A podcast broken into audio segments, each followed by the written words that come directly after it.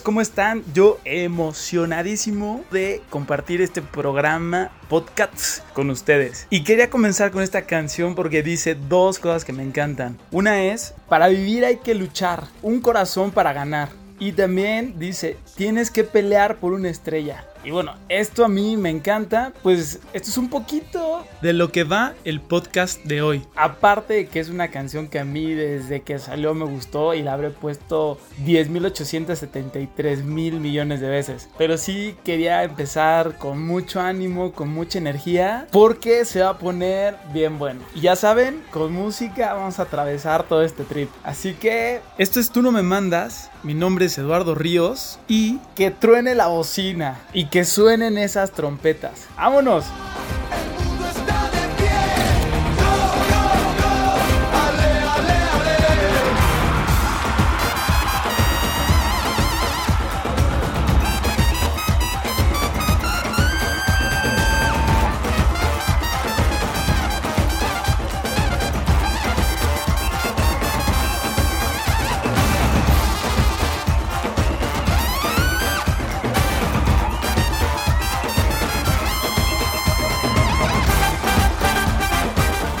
Y ahora sí, con la pila recargada y con este rollito de luchar por lo que uno quiere y robarnos las estrellas, les cuento que este tema salió porque una vez platicando con Anónimo, porque no sé si quiera que diga su nombre, una vez me dijo, Oye, ¿te puedo hacer una pregunta muy estúpida? Tal vez la pregunta más estúpida que te voy a hacer en toda la vida. Y yo me quedé pensando, bueno, pues qué me irá a preguntar. Y en ese momento la verdad es que pues no, no lo pensé mucho porque yo desde siempre he sido como pues muy preguntón y de los típicos que hasta que no te queda clara o algún tema en el salón de clases, pues no suelta al maestro aunque yo veo que se le está saliendo el ojito, ¿no? Pero por lo mismo, pues mi respuesta inmediata fue decirle, sí, pregúntame. Y no les voy a decir qué fue lo que me preguntó, sino hasta el final. Pero a partir de ahí, pues empezó toda una plática y para mí empezó todo un debraye, como siempre ya saben, donde me preguntaba, realmente cuando una pregunta, algo que queremos encontrar, algo que buscamos, una propuesta, un proyecto, lo que pensamos, lo que sentimos, cuando realmente todo eso se vuelve en algo estúpido. Por eso el podcast se llama así, estúpido. Y del 1 al 5 porque eh, vamos a hacer un topcito donde les quiero compartir cinco situaciones, casos o como ustedes lo quieran ver, donde veremos si realmente lo estúpido era estúpido o, no. Digo, y me refiero a estúpido con respecto a que si es eh, muchas veces algo que nosotros consideramos que no es bueno, que no va a tener éxito, que no va a triunfar, que tal vez para el momento, la época o los pensamientos y visiones de la gente no es del todo correcto y nosotros nos achicamos y nos apocamos y nos echamos para atrás y le damos esa connotación de incorrecto o para resumirlo en estúpido o en algo que no, mejor no. Y pues bueno, un poquito para hacer irónico todo este tema, les voy a poner este pedacito de una parodia que se hizo de una película que que se llamó Tizoc. Y bueno, les dejo aquí la parodia y ahorita, después de la ironía, empezamos con el topcito. Me conflictúas. Niña, estás llorando. Ahora, indio Beniguishinakuwi de por sí ya te traía ganas. No, Tizón, no, Tizón, no te pegues con eso. ¿Cómo no me voy a pegar? Si este indio fijo del padre Chinchacho me hizo llorar. No, Tizón, te digo que no te pegues con eso porque es caca de vaca.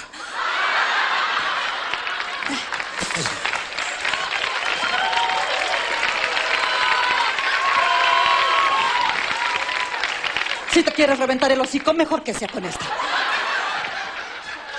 No, mejor así lo dejamos. Ya con eso no lo vuelvo a hacer.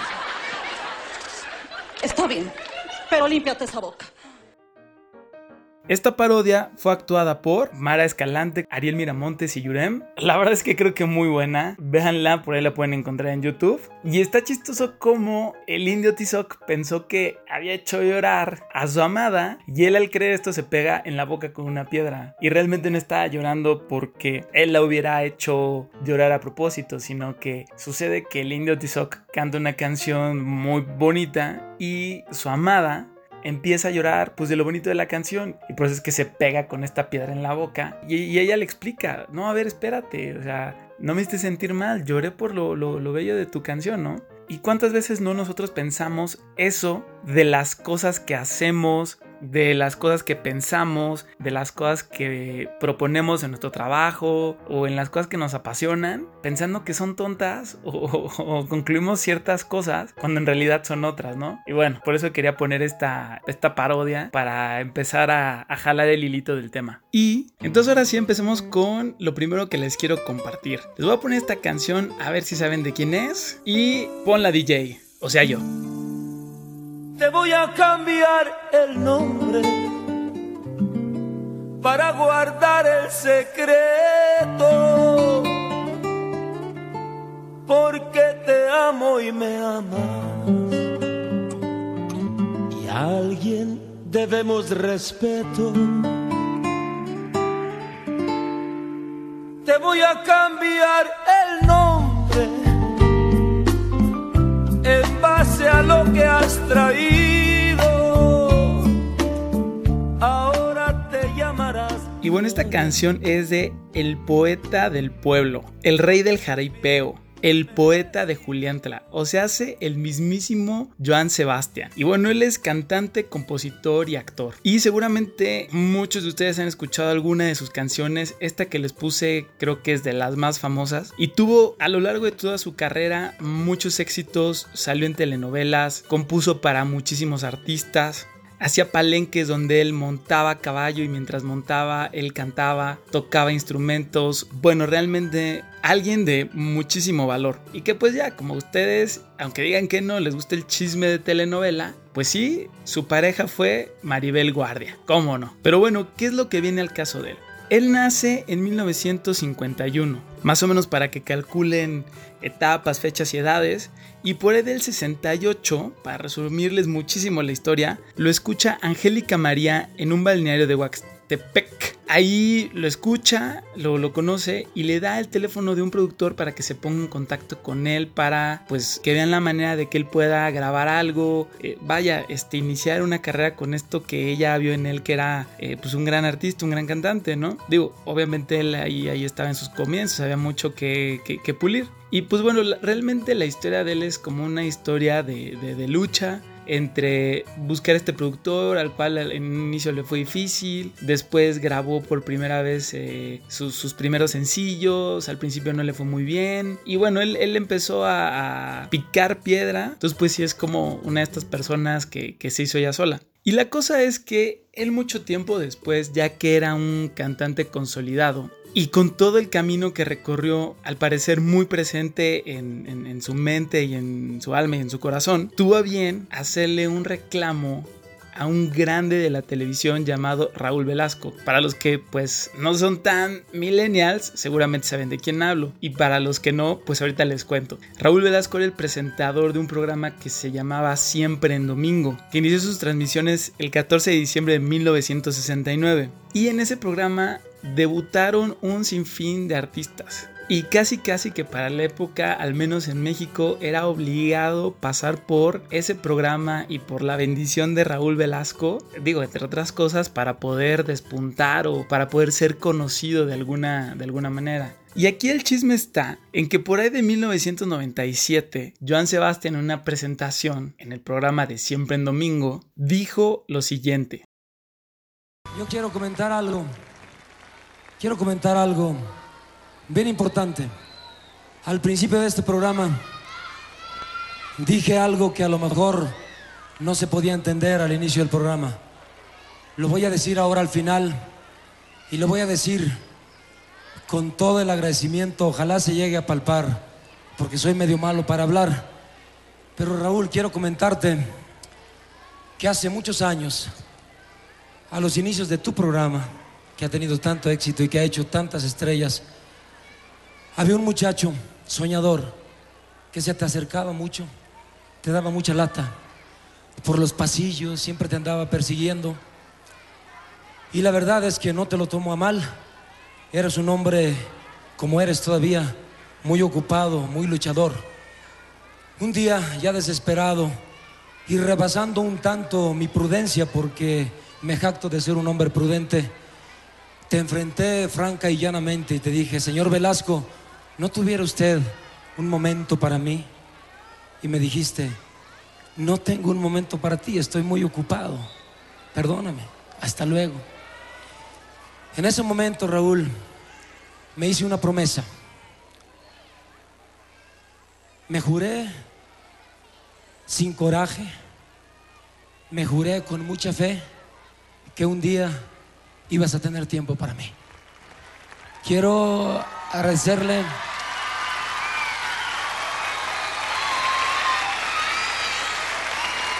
Agradecerle a Dios, agradecerle a la vida, agradecerte a ti, Raúl Velasco, los consejos que a través de tantas enseñanzas le has dado a mi vida como hombre, como artista. Agradecerte profundamente el apoyo que ha servido en grande para cimentar una carrera, la carrera de Joan Sebastián. Que Dios te bendiga y permíteme ante mi público y ante el mundo darte un beso de hombre. Gracias. Y yo permíteme que te pida perdón, porque muchas veces uno no abre su corazón y está receptivo a las personas precisamente por las ocupaciones, pero no podemos estar tan ocupados como para cerrarle el corazón a un ser humano. Así que discúlpame, los tiempos han cambiado, Raúl Velasco también. Te quiero mucho. Yo también. Te quiero mucho. Entonces, lo que quiero poner aquí sobre la mesa es, lo- es esto. Tú, un, un hombre, un chavo, una persona que está iniciando su carrera, buscando oportunidades, con tu música, con tus ganas y con la confianza de que lo que traes en, en la mano, en la garganta, en tu mente, en tu alma, en tu corazón, es bueno. Y que un grande como Raúl Velasco te diga que no tiene tiempo para ti y que más allá del tiempo, yo creo que es que él no veía en Joan Sebastián algo valioso que, que importara tanto como para presentarlo en su programa. Yo creo que cuando alguien de ese tamaño te lo, te lo dice o te lo hace sentir de alguna forma, puede ser que, que te achiques, que te apoques y que te cuestiones mucho sobre lo que estás haciendo, al grado de que tal vez puedas decidir dejar de hacerlo y tomar otro camino y pensar que lo que estás haciendo tal vez es estúpido, comillas. Por suerte, como dice Joan Sebastián, él, se juró que, que, algún que algún día, mugre dicción, que algún día Raúl Velasco tendría tiempo para él. Este mismo Raúl Velasco pues le, le- pide disculpas. Y creo que aquí es un buen punto de, de- reflexión. Y para los que son más millennial, que, que no me crean el tamaño de persona que era Raúl Velasco, él presentó y él lanzó muchos artistas, tanto mexicanos como internacionales, que, que de verdad sin Raúl Velasco tal vez no hubieran tenido ese, ese combustible o ese motor que los impulsara. Y les hablo desde Luis Miguel, Alejandro Fernández, internacionales como Miguel Bosé, Thalía y bueno, hasta la misma Shakira pasó por ahí. Y porque sé que esto siempre se presta al, "Ah, no seas chismoso. Pues miren, ahí les va dicho de la boquecita de la mismísima Shakira.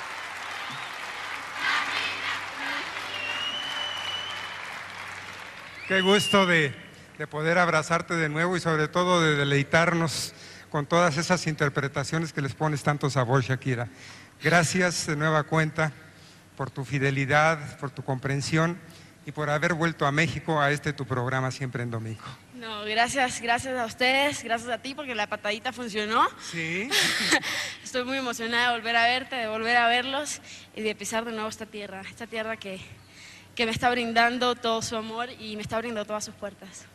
Esta transmisión fue por ahí de 1996 y pues este programa se acabó en el 98. Ahí para que hagan sus, sus cuentas. Y sin más, para que vean que el estar firme en tus sueños y claro, trabajar, pulirlos, darles forma y buscar la manera de, de lograrlos tocando puertas, haciendo llamadas, levantándote todos los días a hacerlo, puedes lograr cosas como esta canción que les dejo que a mí también me gusta mucho del mismísimo Joan Sebastián. Ámole. ¿Será que al dejarte sola encuentras un nuevo amigo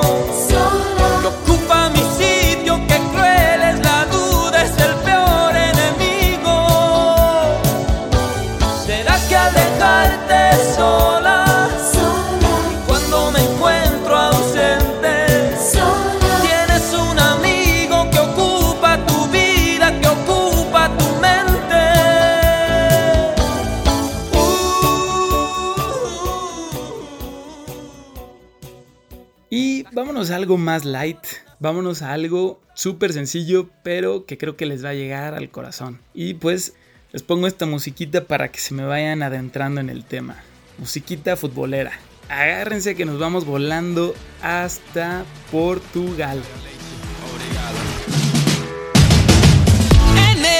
É seu, hoje é tudo nosso. Mundo inteiro jogar mostrar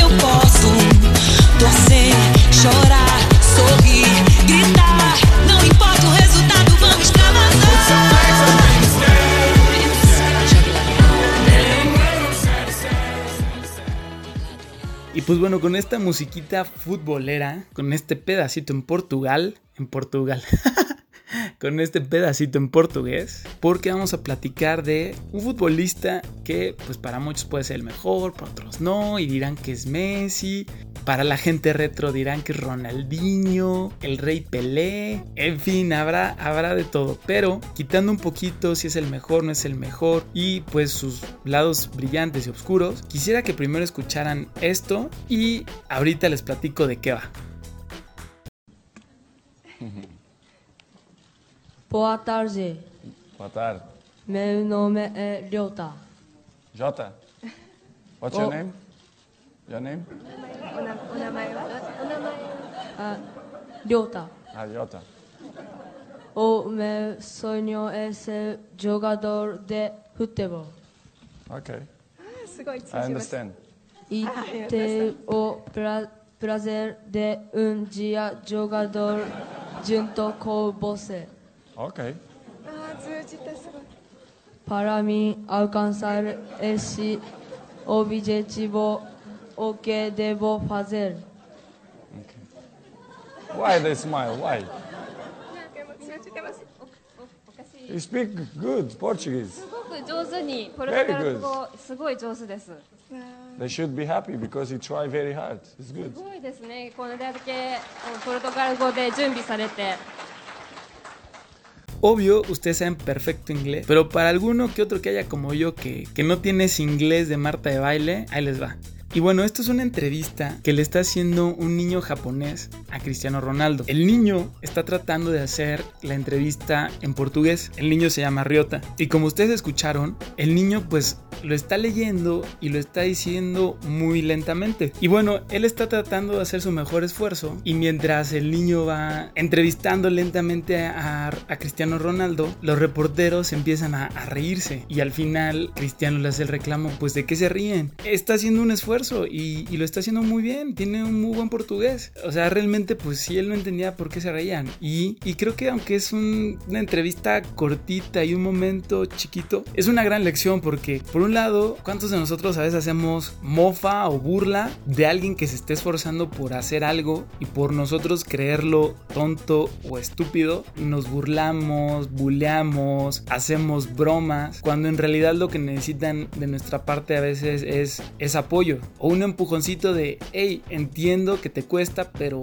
pero vas, ¿en qué te ayudo? ¿No? O sea, ima- imagínense la presión de este chavito, ¿no? Un chavito japonés tratando de hablar en portugués en frente de su ídolo. Creo que súmale las burlas, pues bueno, a mí me hubiera dado una convulsión, ¿no? Y por otro lado, ¿cuántas veces nosotros emprendiendo algo, intentando un nuevo deporte, un nuevo idioma, una nueva faceta en nuestras vidas, de pronto lo que encontramos en nuestro alrededor y sobre todo de gente muy cercana son burlas, son chistes, sarcasmo. Entonces dejo aquí la idea para que cada quien haga su, su, su evaluación. Que como este niño de nombre Riota, no nos dejemos que las burlas nos hagan sentir estúpidos y dejemos de hacer lo que sabemos en nuestro corazón, en nuestra alma, que sabemos que tenemos que hacer para lograr lo que queremos.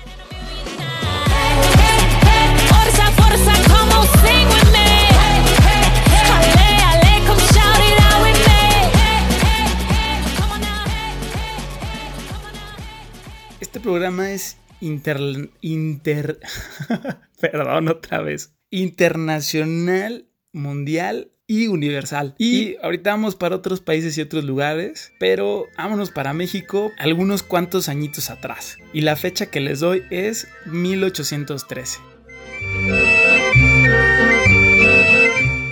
Y bueno, ¿para qué nos vamos tan atrás? En México, para los que no conozcan y si conozcan, en el centro del país se encuentra la Ciudad de México y en el centro de la ciudad se encuentra la Catedral Metropolitana que independientemente si es la más bella o no, la más grande o no, sí o sí es la iglesia de culto cristiano católico más importante de todo el país y se echa ahí un quien vive con la Basílica de Guadalupe, pero lo que tiene de especial la catedral es que se situó justo en el corazón de lo que era la ciudad prehispánica antes de la llegada de los españoles y se levantó sobre gran parte de los templos sagrados de los aztecas que tenían aquí su ciudad, que era Tenochtitlan. Y pues bueno, esta catedral tardó 250 años en su construcción. Entonces podemos encontrar en esta catedral estilo gótico, barroco, neoclásico, churrigueresco y por ahí algún otro por si se me escapa, si se me escapa algo. Entonces a lo largo de estos 250 años pues se fue haciendo pedacito por pedacito y un poco adaptándose a los estilos y a los sucesos que, iban ocurriendo conforme al paso de los años. Y bueno, ¿cuál es el punto? Pues la catedral necesitaba ser terminada ya. Entonces, por ahí de 1813, otra vez la fecha, se le encargó a Manuel Tolsá que era un arquitecto de origen valenciano, el terminar los detalles que faltaban de esta catedral. Se le encargó la decoración de las torres, el frontispicio con las esculturas de la fe, la esperanza y la caridad, el diseño de la cúpula, todas las balaustradas o barandalitos que vemos alrededor de la catedral en la parte alta y los zócalos de la cruz del atrio. Pero aquí lo que nos importa es las torres. ¿Y qué es lo que tienen de peculiar estas torres? Sé que en el mundo hay muchas iglesias con torres tal vez peculiares, por mencionar uno, San Basilio en la Plaza Roja, pero eso es tema de otro podcast. Pero lo que tiene de peculiar las torres de la Catedral Metropolitana es que tienen forma de campana. Si no se han dado cuenta los que conocen Ciudad de México, googleen y van a poder verlas. Y para los que no lo conocen, pues también.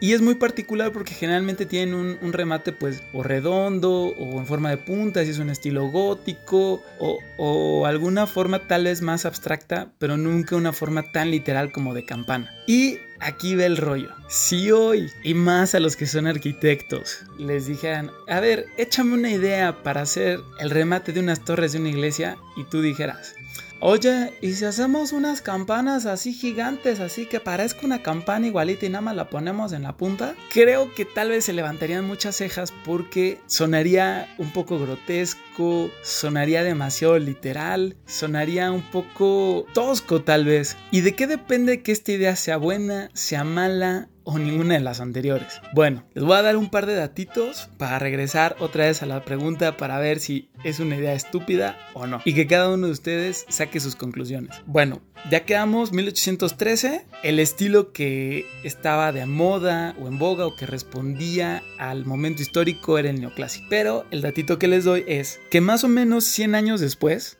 un arquitecto de gran renombre y con gran historia, Adolf Loss, pero les toca a ustedes investigarles si quieren más datos, sacó una publicación que se llama Ornamento y Delito en 1908. Básicamente lo que decía es que el ornamento ya era una cuestión primitiva que no correspondía al hombre moderno y que el hombre moderno y contemporáneo debería de avanzar hacia una arquitectura y hacia un mundo sin ornamentos, porque solamente un hombre sin educación necesitaban del ornamento para poder entender el significado de las cosas y que la arquitectura te contara de qué iba, ¿no? Y de alguna forma eh, la época era una época de gran revolución, de avances científicos, eh, técnicos, industriales, y era como un nuevo despertar para ese 1908. Y pues bueno, claro que si lo piensas, pues acortando muchísimo la historia, pues se llevaba desde la época de la cultura griega, repitiendo un poco columnas cónicas dóricas corintias,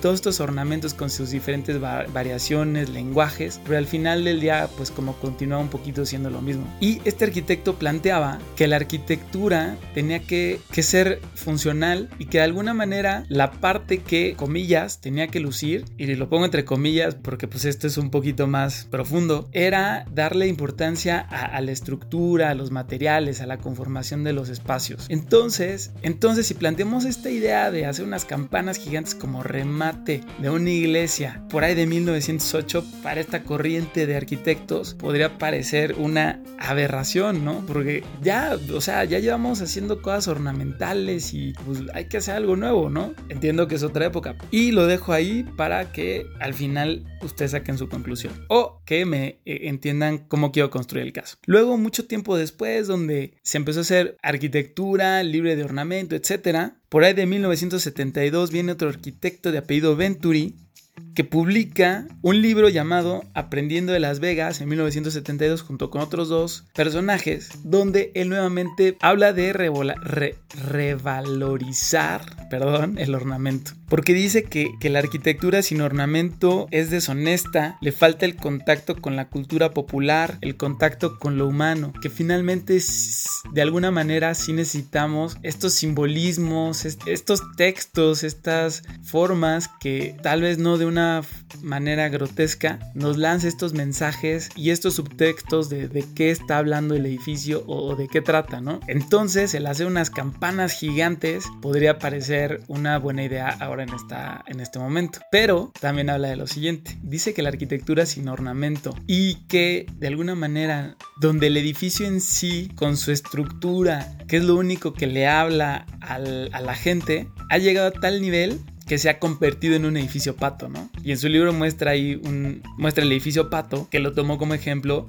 que era una granja productora de huevo y carne. Entonces, de alguna forma aquí el edificio es fiel envolvente de su contenido y una traducción literal de la función. Y habla de que es un, un poquito, pues sí, grotesco, ¿no? Y, y por ahí googleenle, hay edificios que tienen forma de, de canasta gigante, de tetera gigante, de hay otro que tiene como forma de piano con una guitarra, este, hay muchos edificios así que pues se les denomina edificios pato, ¿no? Por, por ser tan literales a su significado interior, ¿no? Entonces aquí otra vez surge la pregunta, hacer unas campanas gigantes podría parecer una buena idea. Digo, entiendo la diferencia de años, pero solo quiero plantear la, la pregunta. Y bueno, quien ve imágenes de la Catedral Metropolitana, realmente es un edificio muy bonito y creo que hoy por hoy emblemático que nadie dudaría en defender piedra por piedra que tiene demasiado valor tanto histórico como arquitectónico. Estas torres con el remate en forma de campana, que tienen una altura de 67 metros y están coronadas por una esfera y una cruz de metal.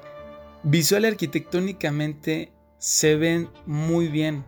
Realmente la proporción, la forma de la campana, el material con que está hecho, simbolismo y su combinación con el resto de la catedral existente antes de, antes de su construcción son realmente armónicos y, forman un conjunto muy bonito. Y lo que quería plantear es esa idea que planteé muy al inicio, muy burdamente, salvo que algún arquitecto me lo desniegue y, me quiere escribir y nos echamos un, un debatito y lo hacemos podcast, creo que realmente fue una idea atinada, estética y que llegó a terminar la catedral de una forma muy buena. Entonces, lo que les quiero plantear es lo siguiente. ¿Será que a veces nuestras ideas, los sueños que tenemos, la proyección de las empresas que estamos haciendo o lo que estamos buscando realmente será una idea tonta o ¿Será que las tenemos que llevar a la realidad para ver su proporción y cómo juegan con la realidad? ¿Será que están adelantadas o atrasadas con respecto al momento y realmente no son malas? ¿O será que tal vez sí y tengamos que replantearlas de acuerdo al momento histórico? Porque pues todo momento que estamos viviendo algún día va a ser historia.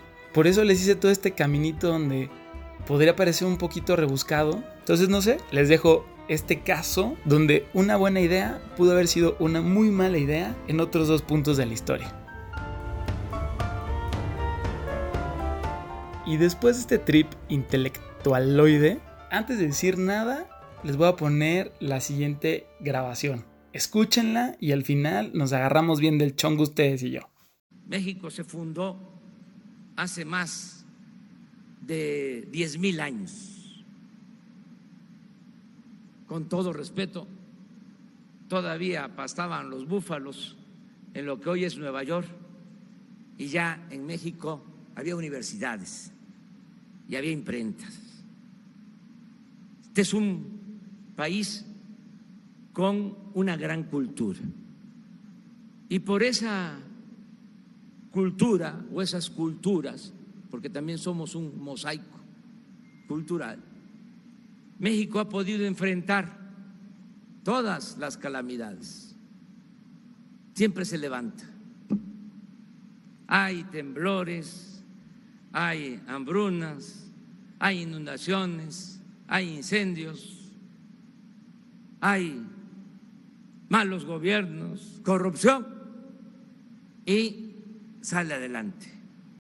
Y bueno, aquí escuchamos al presidente de los Estados Unidos mexicanos, o sea, hace lo que viene siendo México, actualmente en el momento y segundo en el que se graba este podcast. Y no voy a decir si estoy a favor de este presidente o en contra, solo voy a decir que todos tenemos cosas buenas y malas. Y la verdad es que yo no soy de blancos y negros, pero no lo voy a decir. Ni lo voy a defender, ni lo voy a alabar. Pero sí voy a hablar de esta declaración. Y ahorita van a saber por qué. Voy a dejar aparte eso de que México se fundó hace 10.000 años. Hagan de cuenta que no lo escuchamos. Y tal vez será tema de otro podcastito. Pero sí voy a hablar de lo que él dice. De que cuando en México ya teníamos universidades y imprentas, en Nueva York estaban apenas los búfalos pastando. Y bueno, vamos a ver qué hay de cierto. Vamos a darle el beneficio de la duda, porque a primera vista podría parecer algo estúpido, ¿no? Y que muchas veces pasa que cuando a veces le contamos un dato, una verdad, algo que nosotros vimos, sentimos o creemos a los demás, puede parecer tonto, puede parecer estúpido. Y, y hay veces que nos lo dicen, oye, es que eres un estúpido,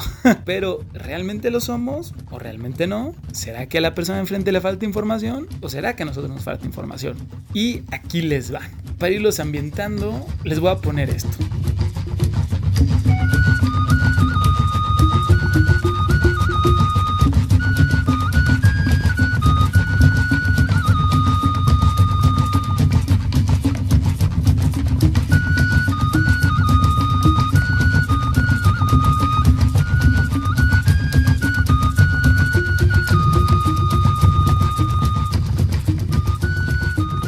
Pues sí, los estoy remontando, que sí sintieron esa vibra, a 1521. Bueno, no, dos añitos antes, por ahí de 1519, cuando llegan los españoles a México y pues en general, para los que sepan historia de México y para los que no, pues ¿qué teníamos aquí? Aquí teníamos pues la civilización más poderosa del momento, que eran los aztecas, con su templo mayor, con sus festividades, con sus tortillas, con sus chinampas en el lago, que con sus templos sus pirámides. Los mayas, pues cuenta la historia, a menos que se descubra otra cosa, que ya habían pasado su apogeo, pero seguían existiendo mayas. Había muchas otras culturas que existían en el país, están los famosos tlaxcaltecas. Bueno, lo que les puedo contar es poco y lo mismo hacia el sur del continente, donde todavía andaban por ahí los incas. Hacia el norte, pues estaban todas las civilizaciones indias que prácticamente desaparecieron. Y digo prácticamente porque fue casi todos los grupos indios de Estados Unidos, los Piles Rojas, los, los Cherokee.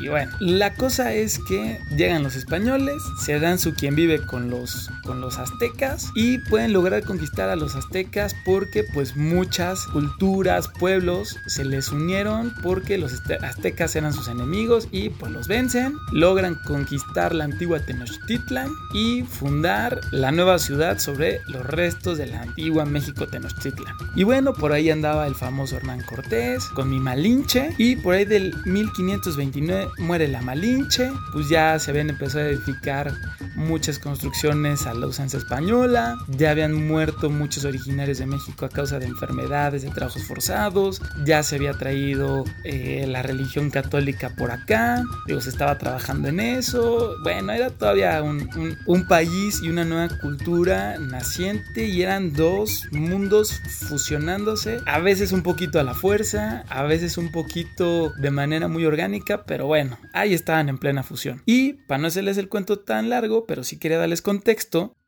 pues sobre la imprenta, les cuento que por ahí de 1539, Juan Kronberger, un alemán que había estado trabajando en publicaciones y cuestiones de este tipo allá del otro lado del mundo, fue traído por Fray Juan de Zumárraga a México, lo que antes era la Nueva España, a fundar la primera casa de imprenta en una de las propiedades del mismísimo Fray Juan de Zumárraga, en una casa que se le llama Casa de las Campanas, porque ahí se fundían las campanas, ¿no? Y Juanito Kronberger, hey, miren si lo puedo pronunciar, se trae a Juan Pablos, un italiano, para ser el encargado del taller. Y se dice que por ahí del 1549 ya se tenía la primera impresión y hay una disputa por ver cuál fue el primer libro, tratado o impresión que se hizo. Y por ahí se dice que fue un libro que se llama Manual para Adultos. Entonces para, el para 1539 ya se tenía imprenta. Y pues datito chismosón, tiempo después, Cronenberg muere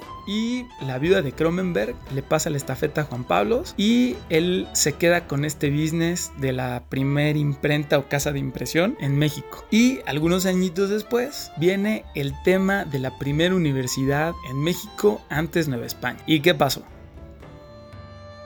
El 25 de enero de 1553, o sea, por ahí de 500 años antes de, de nosotros, más menos, el virrey Luis de Velasco ejecutó la real cédula otorgada por Felipe II en nombre de Carlos V para la apertura de la Real y Pontificia Universidad de México, que originalmente era llamada la Real Universidad de México. Pero esta cédula se había hecho el 21 de septiembre de 1551. Y datito cultural, esta universidad se ha hecho un rifirrafi por ver quién era la primera, nunca se han puesto bien bien de acuerdo, pero la historia nos dice que por ahí de 1538, en República Dominicana, por Bula Papal, nace la Universidad Autónoma de Santo Domingo, o sea, un poquito antes que, que en México.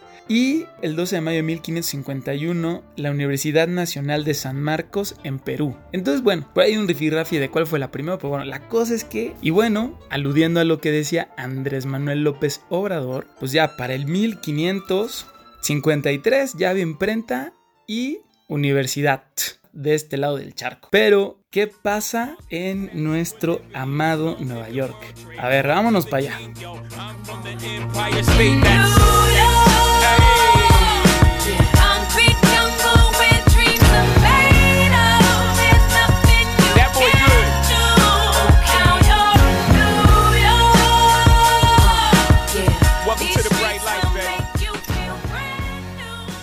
Pues bueno, la historia de Nueva York es, es un poquito larga y compleja porque fue dándose como poquito a poco, pero ojo, 1523 el rey Francisco I de Francia convence a un muchachón florentino, ¿por qué no? Giovanni da Berrazzano, para encontrar nuevas rutas. Se dice que una ruta Catay, que está en China, y el 17 de abril de 1524 bautizó a la bahía de Nueva York, que fue en teoría el primero que la tocó, como Nueva Angulema. Angulema porque el rey Francisco I de Francia, o primero de Francia, era duque de Angulema. Entonces, pues bueno, se dejaron venir todos los exploradores europeos, ya saben, de Inglaterra, de Portugal, de todas partes. Y por ahí de 1614, los que venían de Holanda fueron los que pues empezaron más a, abarcar estas tierras y, y le llamaron a esta zona como Nueva Ámsterdam. Obviamente pues los límites van cambiando y pues bueno, lo que es ahorita Nueva York, el estado, pues con respecto a los a lo que iban ellos colonizando, obviamente es diferente, pero bueno.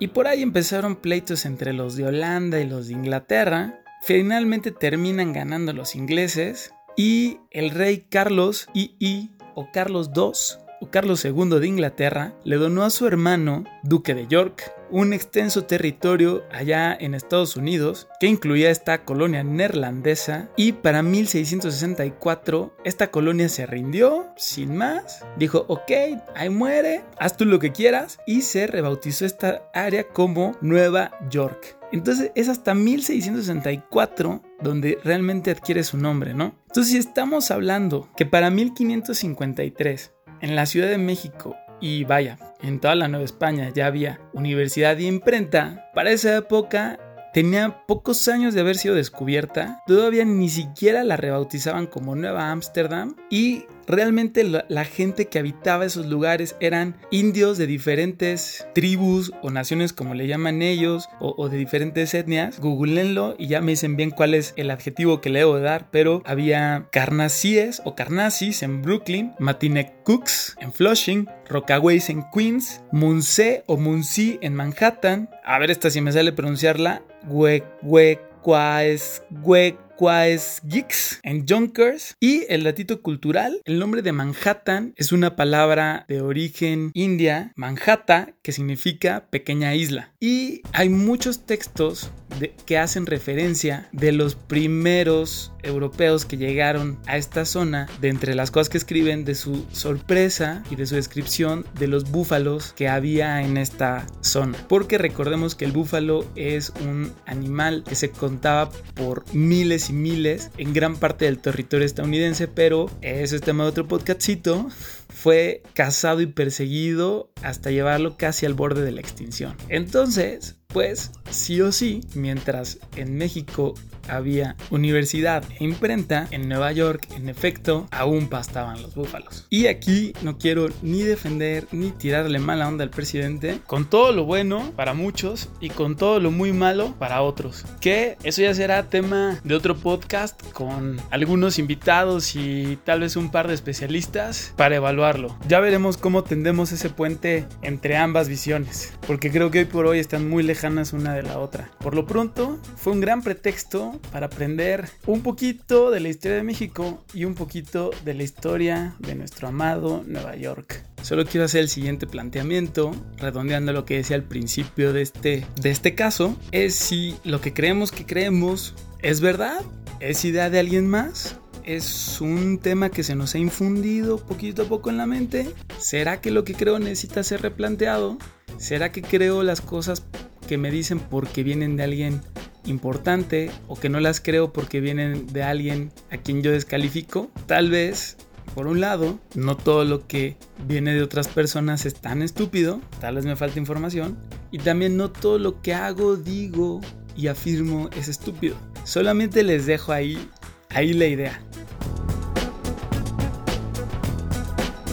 Y pues bueno, ya para terminar, les voy a poner un pedacito de una película que yo creo que la mayoría de ustedes vieron, pero yo apenitas. Ahí les va. Bueno, no estoy del todo seguro de que es el álbum que nos prometieron. No, es mucho mejor que el álbum que les prometimos. Es mejor que cualquier otro que les hayan prometido, cariño. Es una obra maestra. Es un buen álbum, Ray. Preferimos obra maestra. Es caro, demasiado. Y en cuanto a Bohemian... Rhapsody. Rhapsody. ¿Qué es eso? Un poema épico. Dura una eternidad, seis malditos minutos. Pobre de tu esposa, si crees que seis minutos son una eternidad. ¿Y sabes qué? La lanzaremos como nuestro sencillo. Imposible. Cualquier cosa de más de tres minutos y las estaciones no la programan. Punto. ¿Y de qué demonios trata todo esto? ¿Scaramouche? ¿Galileo y esas repeticiones de Ismila? ¿Ismila? Bismila. Ah, Bismila. Entonces, ¿de qué se trata? ¿De un tal Bismila? La poesía es para quien la escucha. Arruina el misterio cuando todo se explica. Nunca arruina las ventas. Tres minutos es el estándar. John. Necesitamos a la radio. El formato es de tres minutos. Estoy de acuerdo con Ray. Creí que el sencillo era Love of My Life. No. ¿Qué les parece la canción de John? You're my best friend. ¿No? Ooh, you make me live. Pegajosa, fuerte. ¿Qué les parece I'm in love with my car? Me encanta. Esa es la clase de canción que un adolescente puede poner a todo volumen en su auto y mover la cabeza. Bohemian Rhapsody jamás será esa canción. Es decisión de la banda. Bohemian Rhapsody. Y se acabó. You're my best friend. Y es mi dinero. Borra. Punto. O nos vamos. MacArthur Park duraba siete minutos. Fue un éxito. Miren, no les discuto que Bohemian, lo que sea, Rhapsody. Musicapsody, pero no hay manera de que una estación ponga una endecha cuasi operática de seis minutos compuesta de puros disparates. Bismila es mierda. Yo pagaré este disco y yo decido lo que se hace. ¿No tenemos algún recurso legal? Y bueno, ¿qué les puedo decir, no? Justo una de las canciones más escuchadas, más sonadas, más famosas de un grupo tan emblemático como Queen, que es Bo- Bohemian o Bohemian Rhapsody, para los que hablamos mal español, había parecido una idea muy estúpida en un inicio. Datitos culturales para que no me los ningunen nunca, que pueden encontrar en portales como el de la BBC y otros blogs y otras fuentes, es que Ray Foster, la persona que aquí está como muy necia de que es una tontería, este, realmente nunca existió, realmente fue como una especie de figura o licencia creativa para representar ya sea a varios ejecutivos de la compañía EMI o a Roy Featherstone que dicen que si era muy fan de Queen para hablar sobre esto que ya escuchamos y que seguramente pues no tendría mucho éxito porque aparte tiene una mezcla de balada, ópera, rock, coda y que para 1975, año en que se lanzó, pues parecía tal vez una no tan gran idea, ¿no? Un poco lo que les decía del tema de del remate de las torres, ¿no? Hacer esas campanas en esa época pues era una gran idea, hacerlo en otra podría parecer algo estúpido. Lo mismo esta canción, para esa época sonaba algo tonto, pero realmente fue algo más que tonto, revolucionario. Entonces, Ojo con lo que nos decimos y ojo con permitir que lo que nos dicen los otros nos permee de tal manera que, que, nos rompa por dentro. Y digo, pues también, ¿no? La gente que está alrededor, pues tenía otras referencias de la música de ese momento. Les voy a poner algo que a mí me encanta, que fue igual exitosísimo. Claramente hay una gran distancia, pero quiero hacer ese contraste. Ahí les va.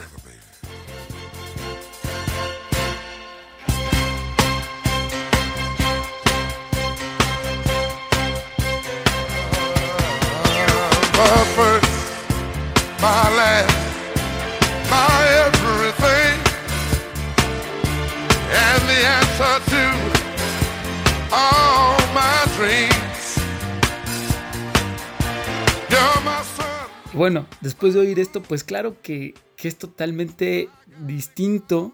Obviamente Barry White también es uno de los grandes, pero Bohemian Rhapsody o Bohemian Rhapsody, déjenme pronunciarlo como yo quiera, al menos para el grupo y el género que ellos tocaban, representaba lanzarse al terreno de lo desconocido, que es muchas veces lo que nosotros tenemos que hacer antes de pensar que lo que estamos pensando es algo estúpido. No tiene por qué ser estúpido. Y yo creo que esto se resuelve muy bien en una declaración de Freddie Mercury que hizo para la publicación de Record Collector en junio de 1993. Y él nos dice, es una de esas canciones que tiene un aura de fantasía alrededor. Pienso que la gente debería simplemente escucharla, pensar en ella y luego formar su propia opinión acerca de lo que nos dice. Bohemian Rhapsody no salió de la nada hice algunas investigaciones, porque estaba pensada para ser un modelo de ópera, ¿por qué no? Y tal vez eso es lo que debamos pensar acerca de nuestras ideas, de nuestros sueños, de nuestras nuevas empresas, de lo que estamos planteando para nuestra vida futura. Y es que tal vez solo debamos dejarnos escuchar a nosotros mismos, dejarnos sentir y luego formarnos una opinión propia. Y, como bien dice, que esto no salga de la nada, que haya investigación antes, y pues puede ser el modelo de algo nuevo. ¿Por qué no? I see a little silhouette of a man. Scaramouche, Scaramouche, will you do the fandango? Thunderbolt and lightning, very, very frightening me. Galileo, Galileo, Galileo Figaro. Magnifico! I'm just a poor boy, nobody loves me.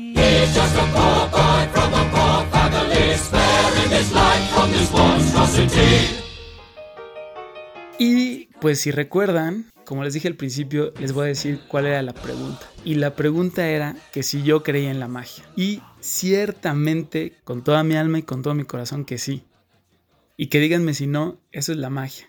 Crear de la nada, ver luces, transformar, crear algo nuevo. Y lo dejo ahí porque me podría seguir otras tres horitas debrayando y profundizando en el tema. Pero sé que ustedes lo harán y sé que ustedes sabrán cuándo algo es estúpido o no. Obviamente sé que no meterán los dedos de la mano en un contacto o se lanzarán de una azotea pensando en que puedan volar, no sin antes habido inventado una malla ultrafina que protege el cuerpo humano de la electricidad y una capa electrónica con nanotecnología que los haga volar. Y pues bueno, para rematar con broche de oro, los dejo con su gustada sección de la recomendación musical. Y sí, ¿por qué no? Os voy a dejar con una canción que a mí sí me gusta gusta, en tú no me mandas guion bajo podcast en Instagram o en Patreon porque les cuento que ya tenemos nuestro primer patrocinador en Patreon. Muchas gracias Edmundo González por esa patadita de la buena suerte. Y pues ahí se pueden sumar los demás que quieran patrocinarnos con lo que sea su santa voluntad. O trolearme por mi mal gusto musical, si ustedes lo consideran así, pero creo que esta canción va muy ad hoc a lo que hemos estado diciendo. La canción es del musical, ni más ni menos High School Musical, y se llama Breaking Free, que es lo que viene siendo en español, liberarse. Y pues, vaya, toda la canción va de que no hay estrella que no podamos alcanzar, que hay que liberarse para llegar al lugar donde podemos ser todo lo que podemos ser. Mi nombre es Eduardo Ríos. Espero, la verdad sí, que este podcast haya sido inspirador y les mando un abracito en el alma. Adiós.